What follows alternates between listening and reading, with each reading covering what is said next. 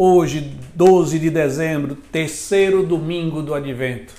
Hoje é o dia que o Senhor fez para nós. Alegremos-nos e nele exultemos. E assim iniciamos mais um programa, o Salmo do Dia.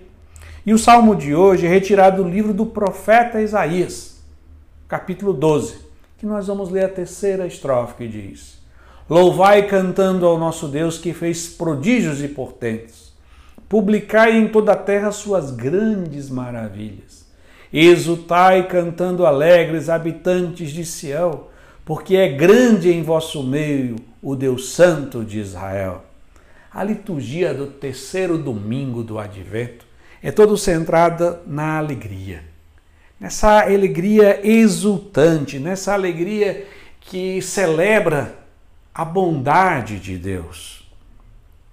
E o centro do terceiro domingo do advento é alegria, porque nós já ultrapassamos, com esse terceiro domingo do advento, a metade do advento. Então, então está cada vez mais próximo o nascimento de Jesus, a celebração da solenidade do Natal.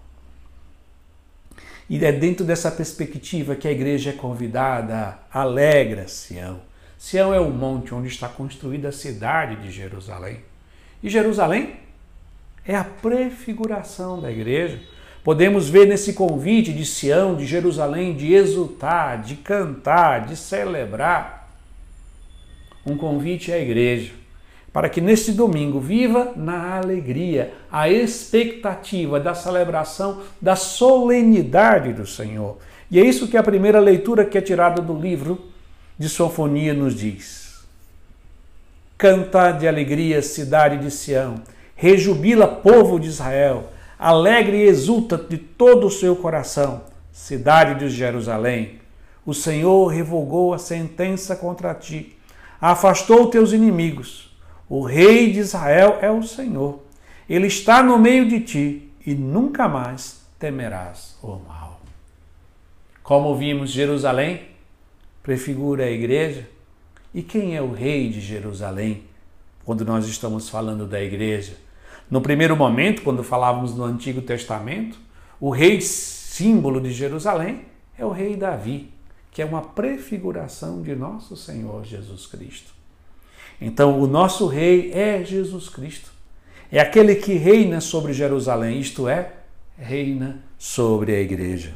Mas a alegria da igreja não é uma alegria tola qualquer, mas é uma alegria em executar a vontade de Deus, é a alegria de buscar os caminhos da justiça, isto é, o caminho da conversão. E é isso que nós vamos ver no evangelho de hoje. Nas palavras do grande profeta João Batista. João respondeu: Não cobreis mais do que foi estabelecido. Havia também soldados que perguntavam: E nós, o que devemos fazer? João respondia: Não tomeis à força dinheiro de ninguém, nem façais falsas acusações. Ficais satisfeitos com o vosso salário. Nessa pregação de João Batista, está centrada a alegria da igreja. É cumprir a justiça, isto é, cumprir os mandamentos e em tudo fazer a vontade de Deus. E assim, exultantes de alegria, rezemos mais uma vez a terceira estrofe do salmo que é tirado do profeta Isaías, que diz: Louvai cantando ao nosso Deus, que fez prodígios e portentos publicai em toda a terra suas grandes maravilhas. Exultai, cantando alegres, habitantes de Sião, porque é grande em vosso meio o Deus Santo de Israel. Amém.